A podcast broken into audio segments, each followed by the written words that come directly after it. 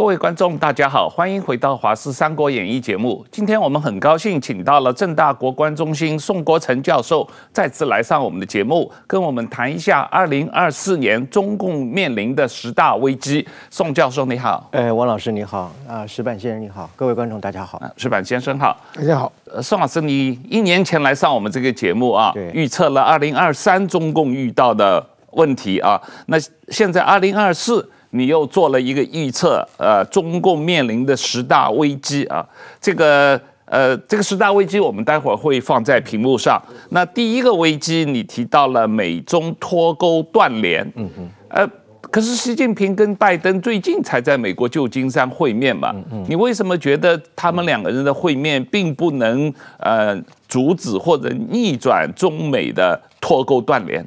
呃，基本上我认为 APEC 的这个拜习峰会啊，呃，有人说它是习近平的微笑外交了啊，但是我看起来应该是面具外交啊，也就是说，呃，虽然说尽了一些好话啊，但是呃呃，国际上的很多的这个观察家都认为说，呃，美中关系其实并没有真正的改善啊，只是表面上取得一种和谐的气氛啊。呃，所以啊，美中关系还是持续的恶化啊，而且这个恶化的话，就是会构成呃我所说的第一个危机，就是美中逐步的从去风险啊到达一个啊脱钩脱钩的锻炼的这样一个局面啊。我们注意到哈，在去年的十二月的十二号，那个美国众议院哈形成了一个跨党派的一个呃内涵的一百五十条的啊叫做立法的建议书啊。这个建议书里面，它的英文叫做 Reset, Prevent and Build 哈。Reset 就是重开机、重置的意思。重置两个主要的项目，一个就是说，呃，对于以后输入到美国的中共的产品，一律打关税啊，不是说是选择性的课关税。另外就是说，美国可能考虑啊，就是国会可能考虑要废除中共的这个所谓的永久贸易最惠国待遇啊，这个是对美中共的这个啊贸易是杀伤力很大的。呃，prevent 就是防止，防止资本、技术和人才进入中国，呃，防止这一些资产呢成为中共进行军事扩张，还有就是进行人权迫害的一个工具。第三个就是建立啊，build 的意思就是说，美国要跟他的盟友建立一个具有韧性的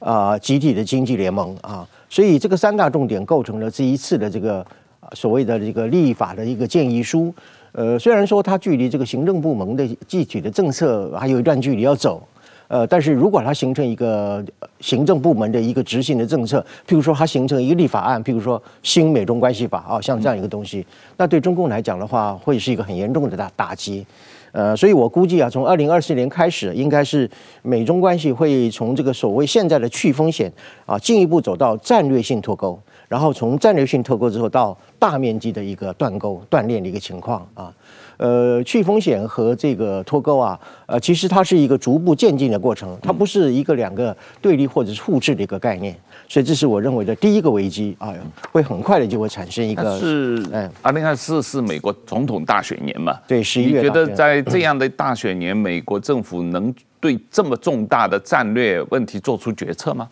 呃呃，我认为拜登基本上他现在受到以人家批评他对中政策过于软弱的这样的一个压力，嗯。啊，呃，川普他现在虽然说他想很多官司缠身啊，嗯，不过基本上不会损害他的共和党总统候选人的提名，嗯，如果他当选的话，哇，那真的是中共的一个厄运跟灾难的来临啊，嗯，他完全不跟你讲道理的哈，完全不按牌理出牌，他甚至就是全面封杀，比如说中国人进入美国呀，那中国商品进入美国呀等等的。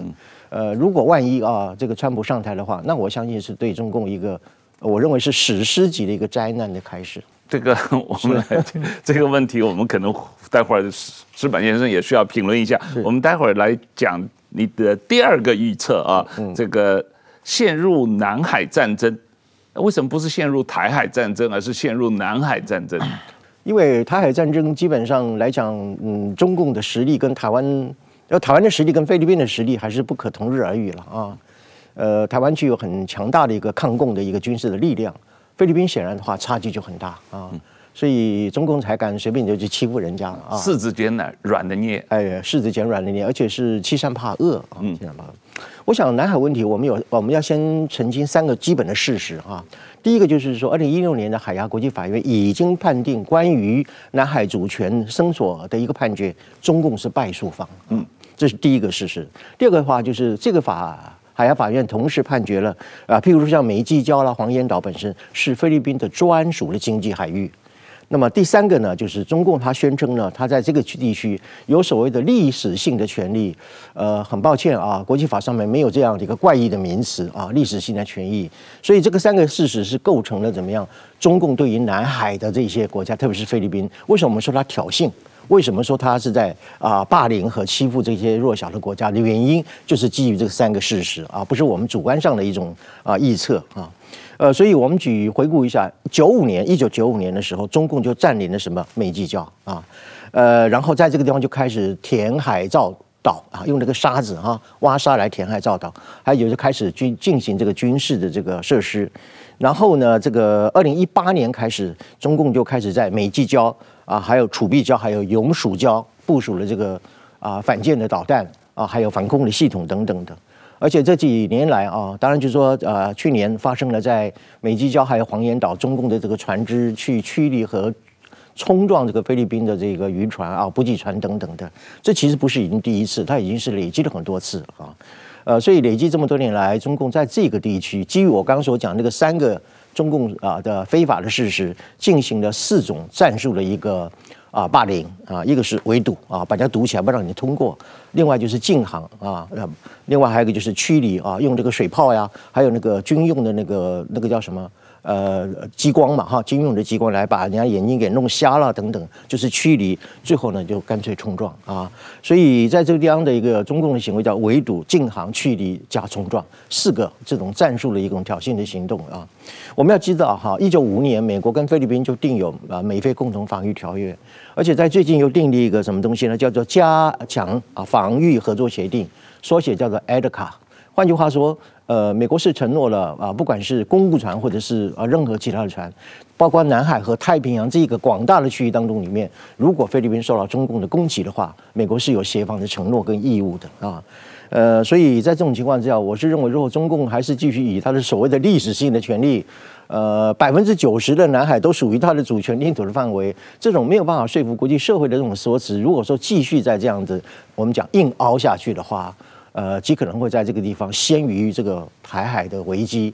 啊、爆发一场啊南海的战争，而中共在这个地方可能会面对八国联军啊啊，美日韩好非四个国家，还有英国、澳国、呃澳洲，还有印度等等，甚至包括一些南海的主权声索国等等啊，叫我们称之为新八国联军。呃，所以第二个危机，我认为就是说，今中共如果不所不知道有所节制的话，很可能就会陷入到所谓的南海战争。第三个危机，你提到的是疯癫的民族主义。嗯，这个美中脱钩和南海战争，呃本质上跟中国共产党所呃操纵的所谓疯癫的民族主义有很大的关系吧？是的，呃，有非常直接的关系啊。疯癫的意思就是说，完全失去理性啊，对于这种行为的后果本身不做理性的计算啊。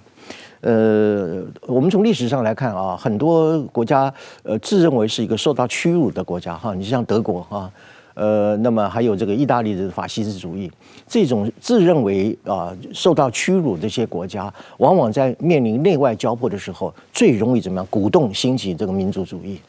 呃，前一阵子不是有一个呃大陆的网红吗？跑到日本一家餐厅啊，叫做西太后，是不是啊？呃，跑进去去骚扰人家啊，跟人家吵架等等的。甚至最近还有一个现象，就是说有一个在加拿大的一个中国的网红啊，呃，拧了一口鼻涕啊，然后涂在那个我们驻加拿大的这个公使啊那个呃领事馆上面，这些就是我们所说的，就是完全不考虑到就是这种行为可能造成的国际社会对中国的负面的形象啊，以及自己行为本身应该要有一个道德的一个考量啊，也不考虑它可能产生严重的后果，我们把它称为疯癫啊。但是除了疯癫，还有一个叫做异化啊啊，那叫做 alienation 啊。呃，异化的意思就是怎么样？因为中共的民族主义基本上哈，不是让你随便去民族主义的，嗯，通常都是由中共组织规划或者是来呃操纵操纵的啊。那么这个，那么受到了操纵，也就是说被彻底洗脑了，这个头壳已经坏掉的这些小粉红啊。呃，基本上它就会变成是怎么样？它反过来绑架你的国家的外交政策要啊。呃，你看现在小粉红不准他的国家领导人或者是他们的外交官啊，不准不战狼哈啊。那么你这个不得对于境外敌对势力有示弱或者是服软的一个现象。换句话说，就是说呃，民族主义本身是中共作为一个主体，它去创造、鼓动出来的一个客体，叫做民族主义。这种民族主义反过来怎么样绑架啊、威胁啊这个外交政策，就是这个主体本身，这个叫做异化的民族主义啊。呃，这种民族主义就是说，在未来的这个情况之下，我认为。呃，是一个越来越会发酵做大的一个一个情势啊。呃，那么因为中共现在呃也时常用这个所谓的民族主义的武器化啊，呃，那么一种这样的一种一种民族主义来支撑它在国际社会上不不受尊重的啊，不呃不呃不合法的啊不合理的这些外交的政策与行为啊。呃，所以如果说这样民族主义再继续往下发酵啊，呃，那么那么宣扬的话。很可能就会走向一个怎么样？呃，全世界已经一个朋友都没有的一种全球对抗的一个局面。石板先生，刚才宋老师讲了这个二零二四中共啊、呃、十大危机中间的头三项啊，那对呃美中脱钩，这个在美国的二零二四的一个大选年啊，嗯，那陷入南海危机，这个跟日本也有很大的直接关系，然后呃这个异化的或者疯癫的民族主义。跟日本也很大关系，因为日本从来是中国民族主义针对的对象嘛啊。那实际上，二零二四日本政府，呃，岸田文雄政府本身也遇到了一些困难，有有很大的不稳定性嘛啊。嗯，你怎么看？在这种状况下，你对这个美中关系、美日关系二零二四年的走势，你你怎么样一个预测？嗯，我我觉得就是说，其实习这个有有人确确实刚才这个老师讲的很好，就是说习近平去美国是一个面具外交，我们戴一个面具。但是真正的就是中国为什么能走到今天？中国的外交环境为什么会这么差？其实我觉得很大的原因就是习近平本身，他提出这个中国梦、中华民族伟大复兴，他这一套民族主义的逻辑兴起来之后呢，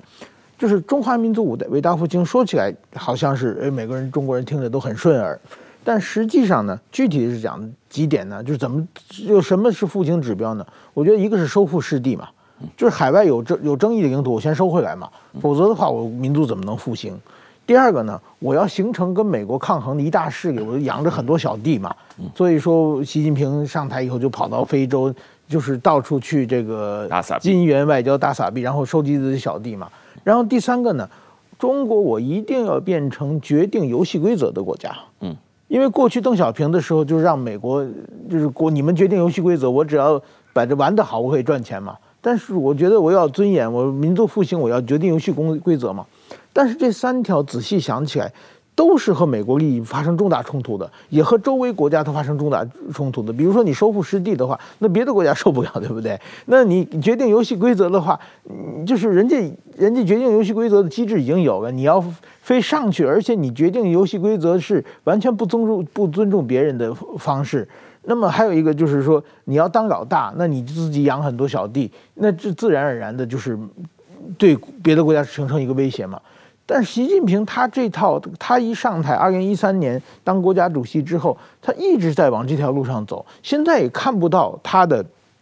这个怎么说呢？有这个方向修修正的任何痕迹。那这种情况之下呢，他暂时去美国戴个假面装笑脸，说我不弄我不弄。但是回国他还是这套治国嘛？这套治国往下推下去的话，一定会跟国际社会发生很大的矛盾嘛？这个不光是美国、日本、菲律宾、台湾。大家，你他这种中华民族伟大复兴，确实是很明显把他自己变成一个国际社会的麻烦制造者嘛。但是中国现在还没想没想到这一点，我觉得这是一个中国最大的问题。所以说，这个习近平政策，换句话说，如果习近平不下台，中国还只能往这中国的外交环境会越来越差。宋老师，这个习近平收复中国固有领土，可是他对于俄罗斯，中国丢给俄罗斯的一百五十万平方公里的固有领土，嗯。碰都不敢碰，这这个他收复失地也是四肢卷软的捏吧？是的，呃，如果要加到清朝的安魂条约开始算的话，应该是不止一百五十平方公里了。对，所以应该是首先把这个大面积的国土的轮上要把它要回来才对啊。啊，我稍微补充一句，二零一三年、一四年的时候，我在北京出席过一个《环球时报》好像和军方的办的一个研讨会。他们讲的收复中国是七块失地，嗯，然后当当然是台湾是第一个了，嗯，然后包包括日本的这个钓钓鱼岛，嗯，然后最后一块应该是库页岛，他把印度弄完以后，这个最后还是要跟苏联这个跟俄罗斯算算账的。这中国人心里，如果前六块让他收回来的话，这第七块他一定会收回来。对，前六块收回来以后，第七块一定是针对俄罗斯的。对对对，好啊好啊。那这个呃，宋老师，你预测的十大危机里面第四个是走向通货紧缩。嗯呃嗯，这个问题实际上在中国。是蛮严重的啊，对。可是另一方面，我们实际上又看到很多通货膨胀的现象。嗯，它是通货紧缩和通货膨胀几乎是同时存在的。呃，同时存在通货的这个膨胀与紧缩，意味着就是说是呃它的产品和价格本身处于一个相互不稳不稳定的状态啊。嗯，有些呃个别的产业它可能是呃非理性的涨价，可是有一些应该维持基本的这种所谓的。通胀的这种比例的，它反而一直涨不上来啊，嗯、所以这个问题是这样来看了啊，就是说我们讲这个通货有两种情况，一个膨胀，一个紧缩啊，呃，那么这个事实上，在一个比较健康而持续运行的经济体制当中里面，适度的通货膨胀是可以被忍受，而且是必要的啊。呃，那么但是呢，所谓的通缩哈，通货这个紧缩，意味着就是通货膨胀本身它不是适度而温和的上涨，而是怎么样，长期处于一种负下负值的一个状态啊，下降的一个状态。呃，我们以去年十月份中共自己所做的统计来看的话，呃，它的消费者物价指数就是我们说的那个 PPI 呢，已经到达了百分之负二点六，啊，负二点六。那么，另外它的生产者物价指数啊，叫 CPI 呢，也是处于一个下滑的一个状态。这两个指标是衡量一个社会当中里面全社会的货币支出总量本身的一个一般的情况。现在就是说，所谓的通货紧缩，就是中国大陆全社会啊，全家庭本身它的消费性支出啊，或者是它的家庭的这个日常的支出，基本上是呃下降的。人民把荷包看得很紧，为什么？因为他不敢乱花钱啊。他们有这个消费的信心，为什么呢？因为你中共的这个养老啊、保险的制度都不良不好嘛。我现在把钱花光了，我老了，我病了怎么办啊？呃，再加上大部分的中国的家庭，很多的投资是怎么样啊？被卡在啊，卡卡在这个房地产里面啊啊，就是我们讲的，就是说，好像我们买股票一样啊，被被被卡在那个地方那。那么，所以从这个情况来讲的话，就是基本上现在即使是房地产也好，或者是商品持续的下格，也没有人愿意去购买啊。呃，这就会造成一两个非常严重的情况，一个就是说，呃，当这个社会的这个对于货币的需求量啊，它小于货币的供给量的时候呢，它就会抑制怎么样企业的生产啊，同时呢，它也会抑制企业的投资。当企业本身的生产和投资都下降的时候，那就一定是失业率的上升。啊，还有就是它的呃经济衰退的一个来临哈，所以当然这个通货紧缩对中国来讲是一个呃非常严重的一个经济问题，呃，当然如果细部来讲的话，可能要花很多的时间啊，但是基本上我们从两个指标的下滑就会看得出来，啊，从现在开始到未来一段较长的时间当中，呃，中共都可能会面临一个较长期这个通货紧缩的状态。第五个危机，呃，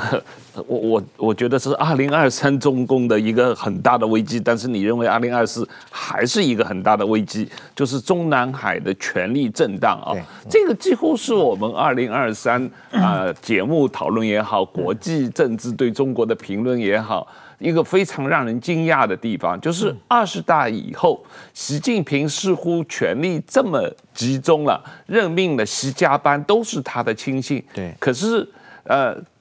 国务院部长级的干部在呃三月份人大新的一届人大批准上任以后，不到一年，几乎四分之一的部长都换了啊。对，这个是历史上从来没发生过的事情。对，非常让人惊讶。你觉得发生了什么事情？我想，一般从去年来讲的话，三大事件嘛，哈，一个就是内阁里面的两大部部长啊，啊不不不说明任何原因就消失了，甚至还要传出就是说可能死掉了啊这样的一个讯息，呃，那么这个我想不仅是历史上所罕见，也是当下所有的世界上的国家里面所罕见的，因为国防外交是两个非常重要的内阁嘛，哈，嗯。那么另外一个就是说是火箭军的贪腐事件，现在已经证明说火箭区火箭军几乎全面贪腐嘛，哈。而且我过去也讲过，这个贪腐不是个单一个人本身啊拿个回购的一个贪腐，它是个产业链哈，它是个贪腐链。你看，从军工系统最近那个政协的三个军工系统的巨巨头啊，对，都是航天的，要不然就是兵器制造集团的，呃，被拉下了这个政协的委员，呃，还有大概有七八个呃高级的将领本身也被拉下来了，三个上将了，哎，三个上将啊，然后有四个中将嘛哈，对。都是高层的这个将官以上就被拉下来，所有这些人都是习近平亲自提拔的，而且还有是破格提拔的。是，所以习近平把自己亲自提拔上来的人，亲自把他给干掉。呃，这个我就不晓得说这个统御能力到底是怎么发挥的了啊。所以我们简单的来看，部长最近又换了好几个，嗯、对，现在又开始，呃，现在就是这个呃人大会议嘛，哈，人大会议开始又开始又进行，就是我们所讲的习近平的那种仿效斯大林时代的大清洗，哈，嗯，而且这个清洗本身呢，呃，最近还有一个就是他们呃，习近平搞了一个什么叫做新平毛泽东运动啊，啊，借着这个捧毛啊来垫高自己的权力的地位嘛，啊。所以呃，种种这些事事实呢，我们有一句俗话讲说，呃，伴君如伴虎嘛，哈。可是对习近平来讲呢，叫做伴君如送死啊，哈。越靠近他的人怎么样，死的越安静了，哈。嗯。呃，所以这样的一个情况，我我可以预见，就是说未来的这个反习的声浪啊，呃，也许呃，兴许的丰收我们可能嗯没有办法掌握，但是它的暗潮的这个汹涌是一定会怎么样，会冒出地面上来的，会慢慢从怎么样由小到大，民间由小到大。然后呢，党内呢，就是由这个啊暗到明的这样的一种逼宫了啊，逼习近平下台。呃，两个事情啦，一个就是说，没事这个，比如说像前日本首相安倍晋三遇刺的时候，呃，还有这个李李呃那个国务院总理嘛哈，李克强猝死的时候，呃，网络上讲就就有一个传言叫说，呃，可惜不是你嘛哈 啊，当然这个这个话就有点恶毒了哈，我们不予鼓励啊，但是这个是什么心态呢？啊，什么心态？我们讲，我不用讲，大家都心知肚明啊。所以，因此，我认为未来哈，嗯，中南海的权力会处于一种震荡不平的一个情况。它至少会产生两个，我们把它称之为两个怨啊，两怨危机啊，怨恨的怨，一个是什么？民怨嘛，另外一个就是党怨哈。所以你看，最近地震哈，甘肃不是发生六点二的地震吗？你看那个救灾一天之内就撤回了。呃，你看我们台湾发生地震的时候，那是。这个两个星期、一个月，甚至长达半年时间在救灾啊，等等的，他一天就撤退了啊，甚至还有人预言，就是说这个是人为地震啊，不是天然地震。为什么？中共现在在怎么样？在那个新疆的罗布泊又重启了一个飞弹的一个呃试爆的一个基地，向地上挖了五百三十六公尺的那个英文叫啊 silos，就是那个竖井啊，那是干什么？那要发射飞弹用的啊。所以我去年讲说，美中第一个危机进入核对抗，你看这个核对抗还是继续在延续当中。所以中南海的这个权力的震荡哈，呃，我觉得是一波会接一波啊，而且会直逼习近平本身的统治的威信，同时对于他的统治的合法性基础也会造成很大的伤害。石板先生，你对这个问题怎么看？对于中南海的权力斗争啊，这个石家班这个身边的人现在发生了这么大的变化啊？这个我们一年前根本无法预测到吧？嗯，对，我就是习近平啊，这个这二零二二年嘛，就是说是二十大，对，然后那个时候就一统江湖嘛，是，基本上叫这个确定一尊嘛，定于一尊，定于一尊。但是说之后才各种事情才出现了。但是我我过去啊，在日本刚当记者的时候，那时候日本泡沫经济刚刚结束，好多公司都是破产。然后他们说说破产的时候啊，有几个迹象，一个呢是人事调动变得非常频繁，嗯，第二呢公司内的会议会减少，嗯，这就说明呢就是说公司的指领指导人对这个属下不信任了嘛，嗯，上下的信任关系处，如果上下能够就是团结在一起共度时间，可能还有机会，但是说上面这个家伙认为下面这个不听话。所以他总想换人试一试，那换人是，但是问题是本来那个有经验的家伙还搞不好呢，你换上一个没经验的，当然做不好了嘛。嗯，另外一个呢，就是开会，因为很多事情要开会决定嘛。嗯，但是开会说你，他觉得你们这些人出的意见全是馊主意，对不对？解决不了问题，所以就不停的换。我觉得中国有点像这种这种迹象啊，就是在日本泡沫经济之后，这个呃快破产的公司的一个一种状况。我想习近平就是说。当然，他我就是我不相信有这么多人都对他有二心嘛，嗯，对不对？嗯，最大的还是我习近平认为，我明明想的这么好，你们这些家伙怎么执行的不利呢？就是他首先他这个想法是不符合现实的，但是他完全没有反省，他认为是自己想的很好，你们执行的不利，所以我换个人可能会好一点。然后呢，因为他不停的换人，不停的不听话就被干掉的话呢，这些人不得不有二心，这是变成一个恶性恶性循环的出现。那这种恶性循环，互相的猜忌一旦开始，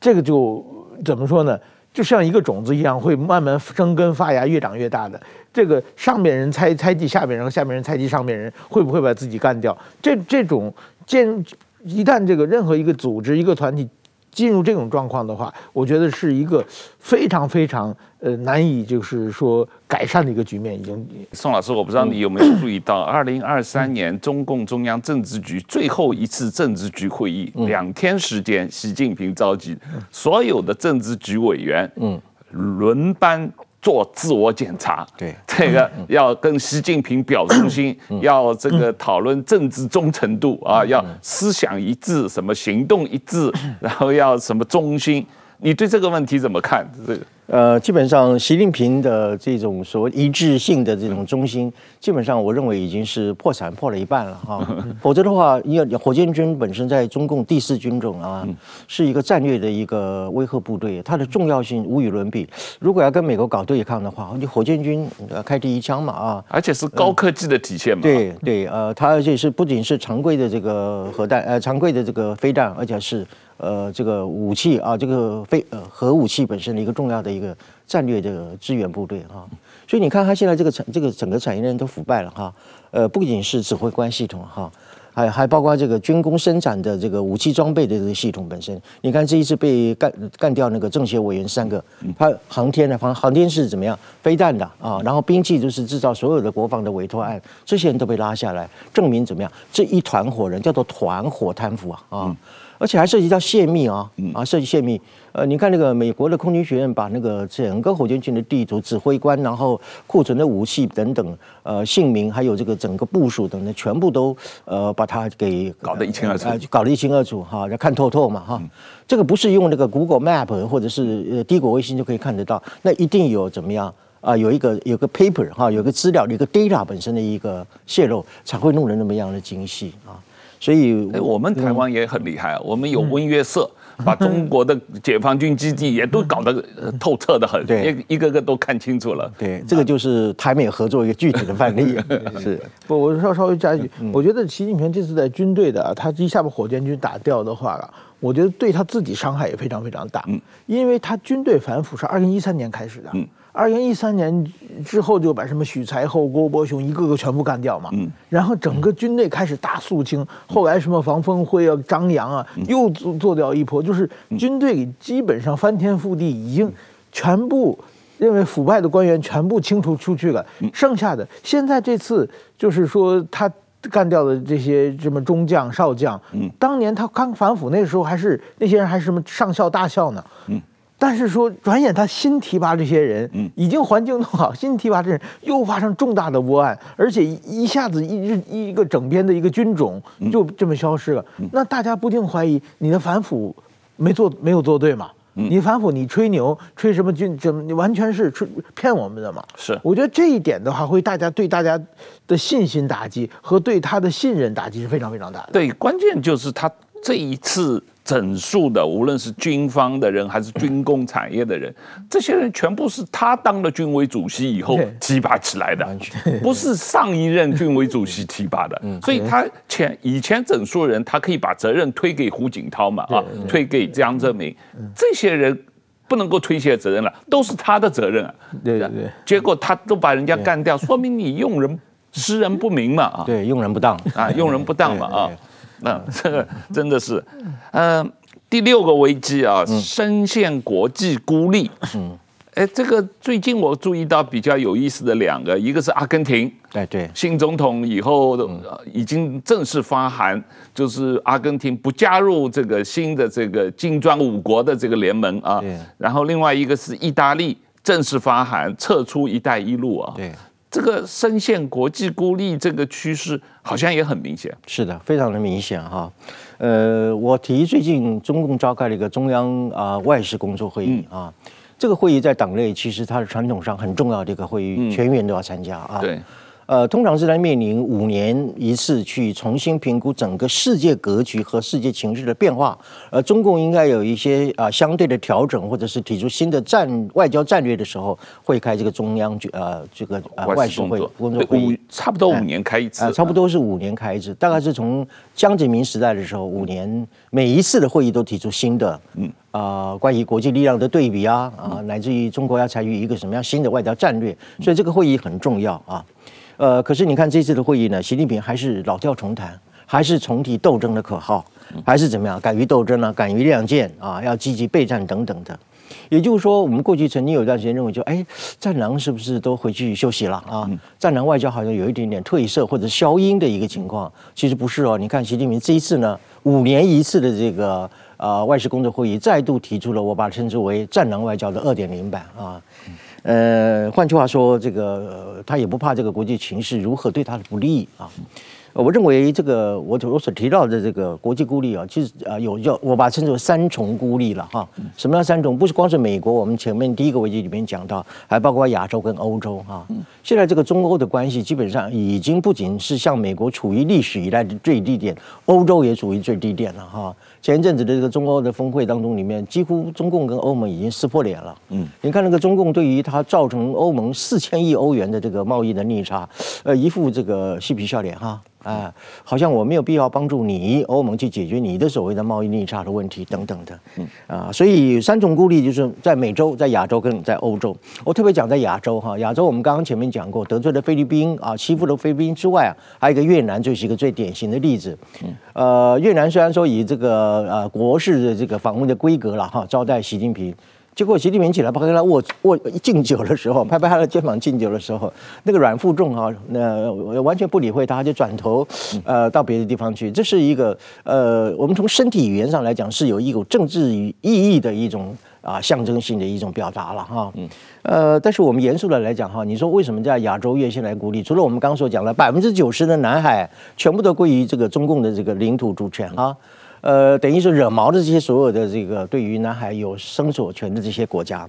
越南呢，哈，我们刚所讲的，越南有三个趋势是怎么样？呃，他也会离开中国。一个，美国把当越南当作是一个有安慰外包的一个最重要的对象。呃，美国本身继续对于越南进行投资，希望它能够取代中国所谓世界工厂的地位。呃，还有就是越南自己本身开始走向一种市场的啊经济的开放等等。这个三个事实呢，都会怎么样？把越南的啊拉拉开了，离开了中国啊，所以你说中共讲越南是呃同志加兄弟嘛啊，现在连兄弟都跑了啊，同志也造反了啊，也也离心离德了啊，呃，所以整个情况来讲，就是说，你看哈，呃，在这个外事会议当中里面，他说啊，中国继续推动一个所谓的啊大国外交，哪来的大国啊？这些大国全跑光了，大朋友全部跑光了嘛，只剩下几个小朋友啊，呃，你比如说俄罗斯啊，俄罗斯不是个大国吧？哈，伊朗嘛。还有北韩跟缅甸，就成天跟这些小国在鬼混，然后他说自己还是个大国外交，对，所以这个国际孤立是非常非常明显的，就是说，呃，很多的这个大国，我们刚说了欧亚这个呃欧洲、亚洲，还有这个这个美美国本身，都已经是不断的去让这个中共处于一种啊、国际孤立的一个状态哈，所以整个来讲呢。呃，由于他所交往这些小朋友啊，基本上就已经都是受到国际制裁的一些邪呃所谓的邪恶轴心哈，都是怎么样前科累累，然后有不良记录的小国家，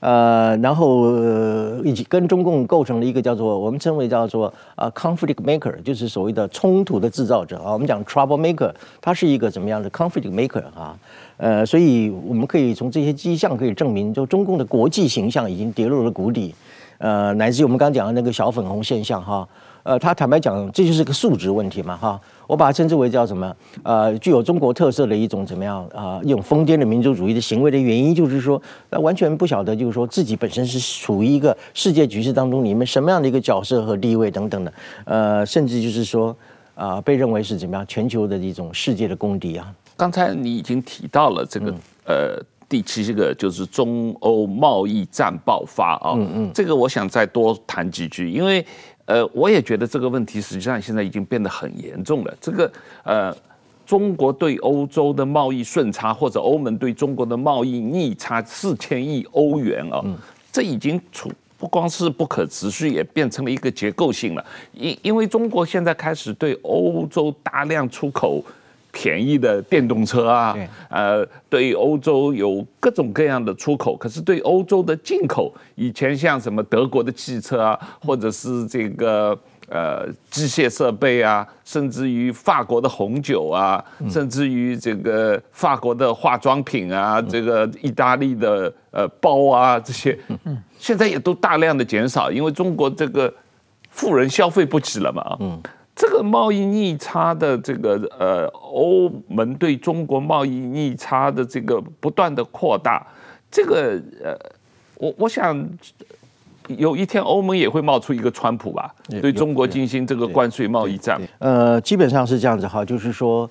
呃，在过去这段时间当中，你们中共对于欧盟进行了三个主要的产品的叫做什么东西？倾销政策啊，一个呢就是太阳能面板，一个呢就是这个医疗的用品，还有一个叫电池啊，车用的电池啊等等的。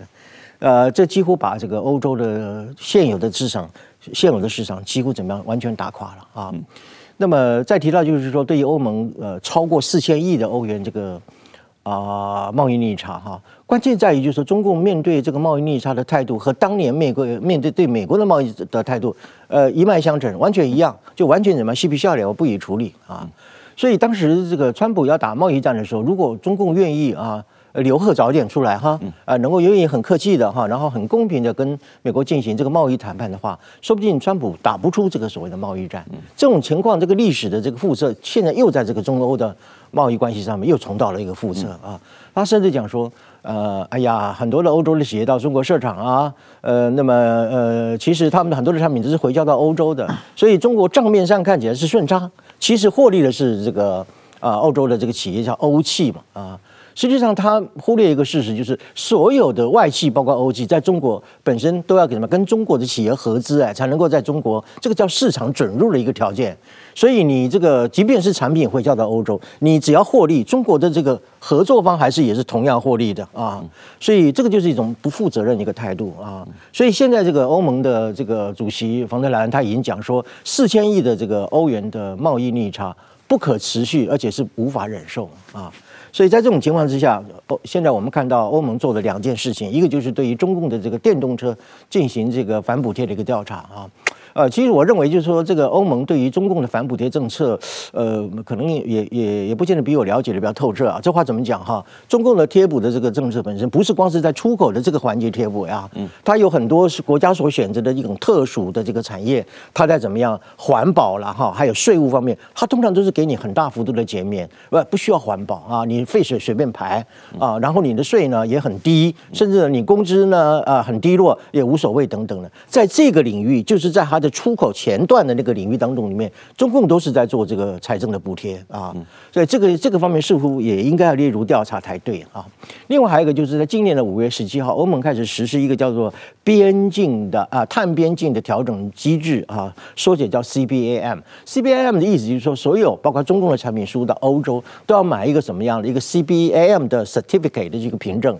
就是说，如果你是一个碳集中的一个产品的话，你要先买这样的一个凭证啊。呃，那么呃，如果说你已经进行了所谓的碳交易的话，啊，那么你就可以打折扣啊。这个对中国中国的这个产品杀伤力很大，因为很多中国的产品本身它就是高碳集中。你像我刚刚说的这样电池啊等等的，呃，这个也会对于中共造成一个很大的一个围堵的一个力量。所以简单的来说哈，如果说中共依然是怎么样这种不负责任、嬉皮笑脸的，不去积极的去处理，呃，与欧盟高达四千亿以上的这个贸易赤字的话，很有可能会沦为怎么样？欧盟会像当年川普打贸易战一一样，就打一场跟中共的一个贸易战。首先得从这个反补贴开始啊，来进行一种关税壁垒的一种围堵。呃，中共现在的市场哈，三个吧，美美国嘛哈，欧盟，另外是呃东协国家。呃，那么美国的市场现在已经慢慢慢慢就呃不让你进来了啊。那么如果说它再失去欧盟的市场啊。呃，那么剩下就只有东协国家啊，东协国家现在很多的市场慢慢转向美国跟欧洲等等。如果三大市场它都一一下滑或者是失去的话，那中共的经济不要再讲什么复苏不复苏了啊，几乎就面临到一个要崩溃的一个边缘。矢板先生，这个 刚才我们提到刘鹤啊，嗯，这个最近刘鹤的消息很多吧，对，也不是知道是真的假的，但是我觉得中国的政治无风不起浪啊。对对对。当年这个习近平是用刘鹤跟川普进行贸易谈判，也是用刘鹤，实际上是对抗李克强嘛啊。对。那那现在李克强被干掉了，刘鹤被干掉，我我我觉得也不稀奇吧。我我觉得就是说，其其实我觉得中国现在的感觉有点像文革的时候吧。嗯。文革的时候就是说，刚开始是。不太听话的那群干部，嗯，毛泽东部下被干掉嘛，嗯，然后后来就是好像是每天登上天安门城楼的这个领导人都站在他旁边的都要一个个干掉，对对对，然后就有的人突然升上去，有人突然消失了，嗯，而且很多就是像。什么王立、齐本禹那些人，嗯、就是毛泽东一手提拔上来的人嘛，是就是他怎么看都是毛泽东的人嘛。是，但是他们也莫名其妙的也也突然消失了。我觉得有点像，有点像这种感觉了。是。那么我觉得其实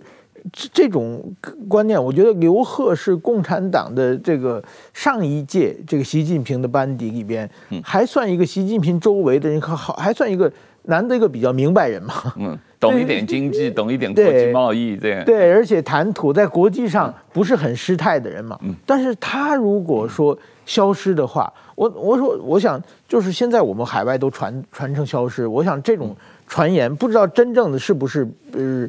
有多严重啊。嗯，但是说我想第一是这个无风不起浪应该是有可能的。第二呢，就是在中国国内刘鹤现在出事的传言，一定在中南海，在北京已经传得很广了嘛。嗯。在这种情况之下，我想人人自危啊，嗯、就是说连刘贺都倒了，那我一定不行，对不对？一定会出现这种状况。我觉得这种状况的话，也许对树立习近平的权威，就是说以后大家都不敢这个不敢动乱说乱动的情况有点效果，但是对治国对中国的发展绝对是负面的。宋老师，你这个第八个嗯挑战危机吧，呃，你讲的是官僚无能、治理失败，嗯，这个跟你前面那个中南海权力斗争、权力震荡是有直接关联的，也是有相当程度的关联，因为这个要谈论到他们的官僚的治理的能力的问题是。啊，呃，我们刚刚有提到，就是不仅是世人不明嘛，哈，嗯、而且还且是用人不当啊，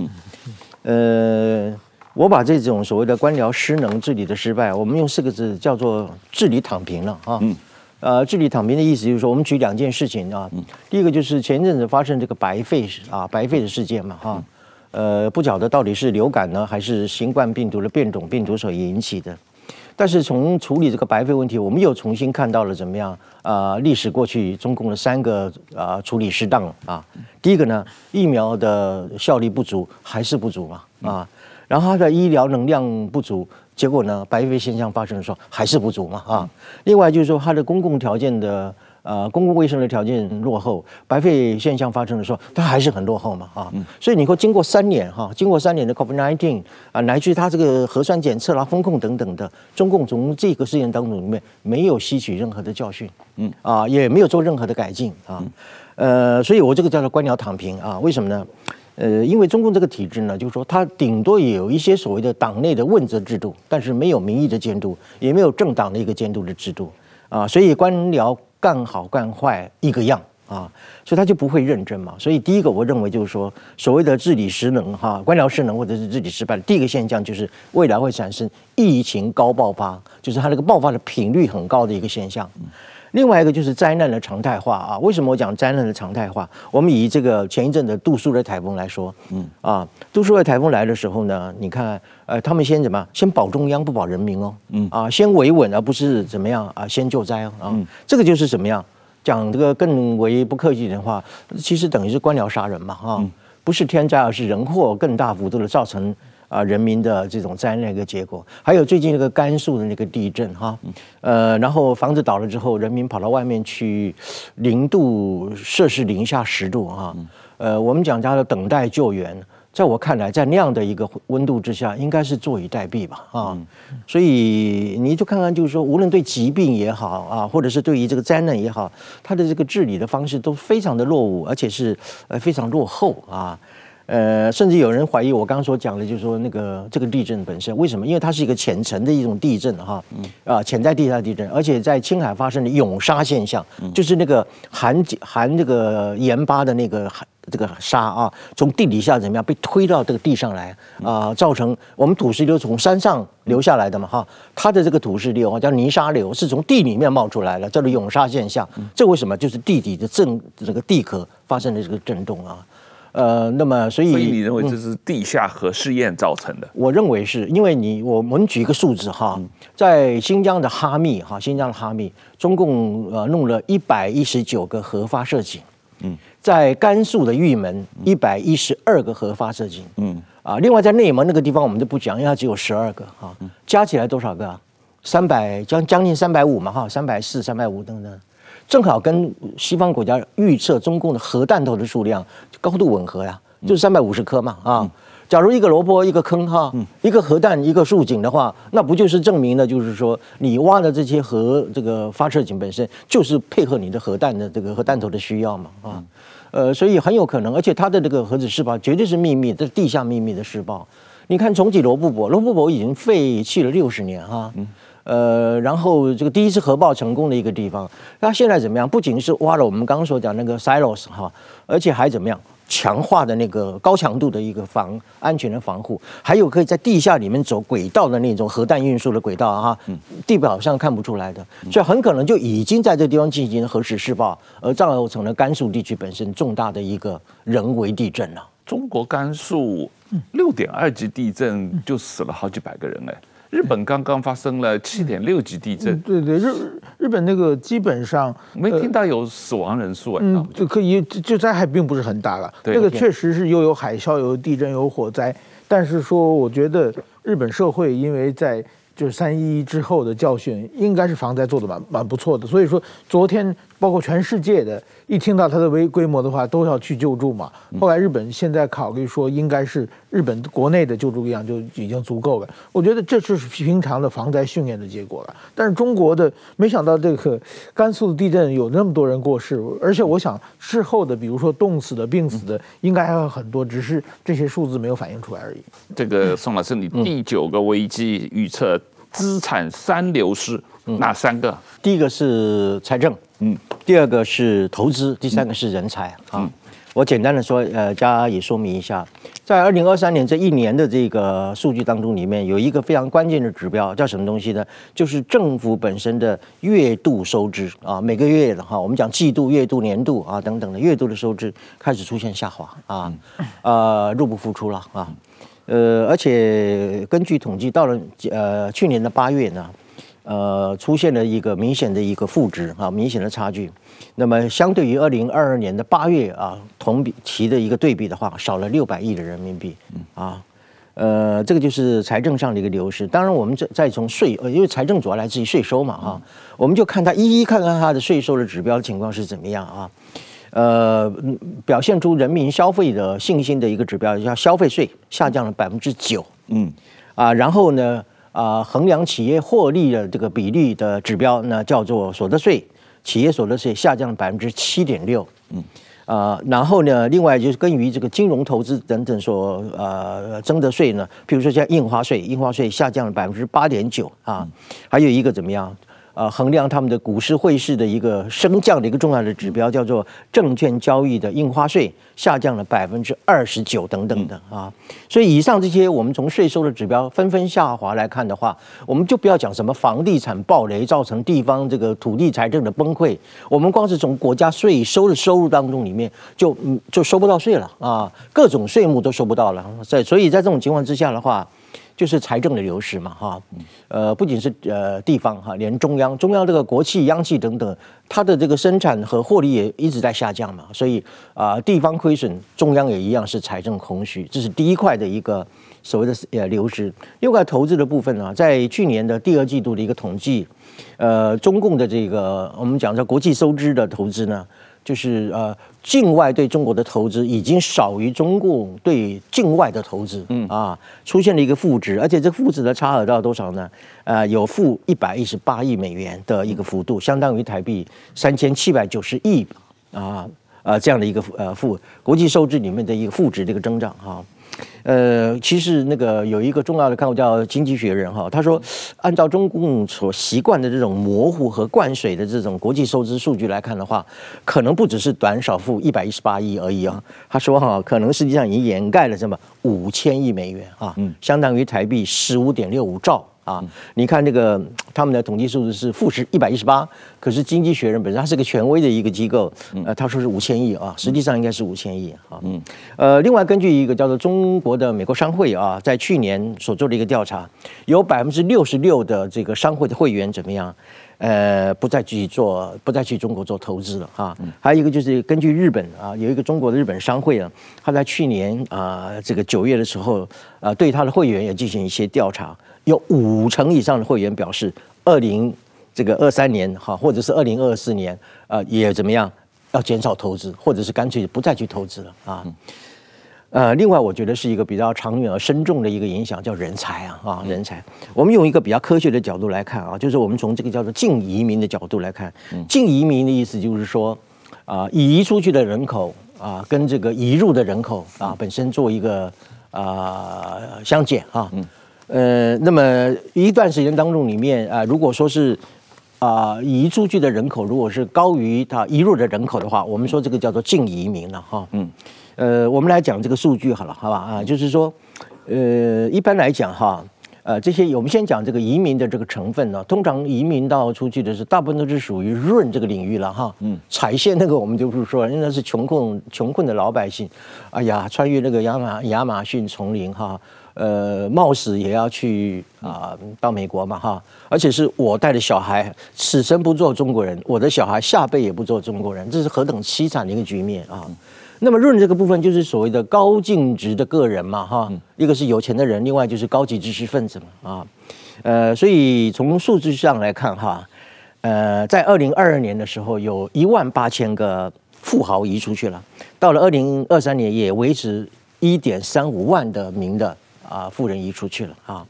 那么这种人才的流失一定会造成三种效应，而且一个都逃不掉。第一个叫什么？资产外移嘛，因为你有钱人一定带着钱跑，他不可能带着玩具出出国嘛哈，他一定是带着这个大量的资金出逃哈。另外就是说，由于这些是受教育的一个技术人员的出走，他一定会技术流失。那接下来怎么样？你的产业就会空虚嘛，就会经济的倒退。所以这个人才的外流，其实要比那个我们刚所讲的问题都要更为严重哈。所以资产外移啊，然后技术流失，再加上经济的倒退啊，进一步就造成怎么样社会的倒退啊。所以资产三流失，一个是财政的空虚化啊，另外就是投资本身的流失，最后就是怎么样人才的外逃。这三种我把它称之为，假设我们说它是一个国家的一个资产的话，这个资产本身有三个方面重大的一个流失的现象。嗯，那最后一个呃，你的预测呃，陷入。中等收入陷阱啊，嗯、这个呃，二零二四中共面临的十大危机的最后一个，可这个问题恐怕不是一年能够解决的，这恐怕是蛮蛮长期的一个结构性问题了。对，通常我们讲这个中等收入陷阱是对于未来一段时间本身的一个啊、特别是对于人均 GDP 的一个预测啊。嗯，我先讲什么叫做中等收入陷阱，就是说有很多的这个发展中国家在经过一段经济的增长之后呢。呃，开始出现一种我们把它称之为卡关了哈，就是人均国民所得呢上不上，然后也下不下啊，就在那个低档徘徊的一个情况。呃，为什么会这个样子呢？就是说，一方面这个经济体呢，它由于技术的创新不足啊，我们刚才讲这个高科技的人才都跑光了啊，呃，那么然后它又这个社会本身，因为有了一段的经济发展成长之后，人这个劳动力的价格又开始上涨，成本上涨。所以哈，它一方面就会怎么样，既无法跟这个以技术领先为主的这些发达国家进行竞争，同时呃，也因为它自己劳动成本的上升，它也没有跟没有办法跟一些廉价的经济体竞争，啊，你看像中国开始跟印度、印尼、跟越南要竞争啊，等等的，所以它就会有一种上不上下不下的状态，长期徘徊在一个怎么样，没有办法进入到这个高收入国家的这样的一个区间当中，我们把它称之为中等收入陷阱啊。呃，我个人曾经做一个估计了哈，就是未来的十年哈，中共的这个 GDP 哈，总体的 GDP GPT，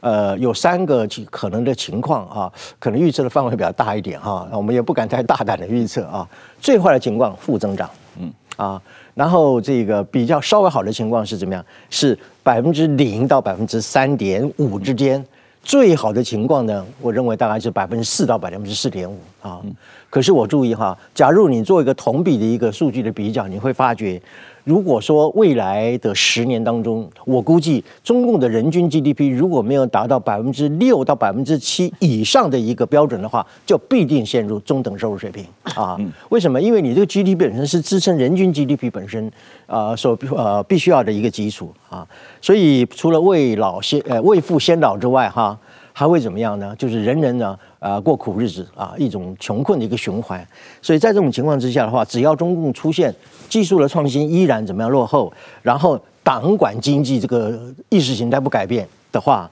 啊，会造成市场的自主性和活力的下降，再加上这个人口的负增长，还有人口的老化等等，呃，我认为未来十年中共至少会在十年当中里面继续徘徊在一个中等收入的陷阱之中。这个收入陷阱还是蛮严重的。最近看到一个消息，中国一个招商银行，算是中国经营比较好的一个银行，招商银行，深圳招商银行，全国性的，要把他的员工过去几年领的奖金要他们退回来，平均一个人要退两万人民币。对对，你这个收入中等收入陷阱哎。你你钱已经拿到了，要退回来，这个陷阱，这个坑挖得很大吧？啊，而且是过去三年啊，呃是，哎，不是去年而，是过去三年。是，今天我们时间差不多了，那谢谢这个宋国成老师跟我们这么详细的呃解释了你所做的中共二零二四面临的十大危机的这样一个讨论啊，那实际上。我我觉得中共二零二四面临的危机恐怕不止十个啊，恐怕还有好几十个啊。不过这十个是比较重要的呃危机，那呃我我们可能要进一步的追踪和分析，因为嗯随便其中的哪一个危机恶化的话。都可能对于呃中国的周边国家，像台湾的呃情况，也都会造成影响，对国际政治局势、经济局势也都会造成很大的影响了啊。对，那这个今天时间就这样了，谢谢宋国成老师，呃，谢谢石板先生，谢谢谢谢大家。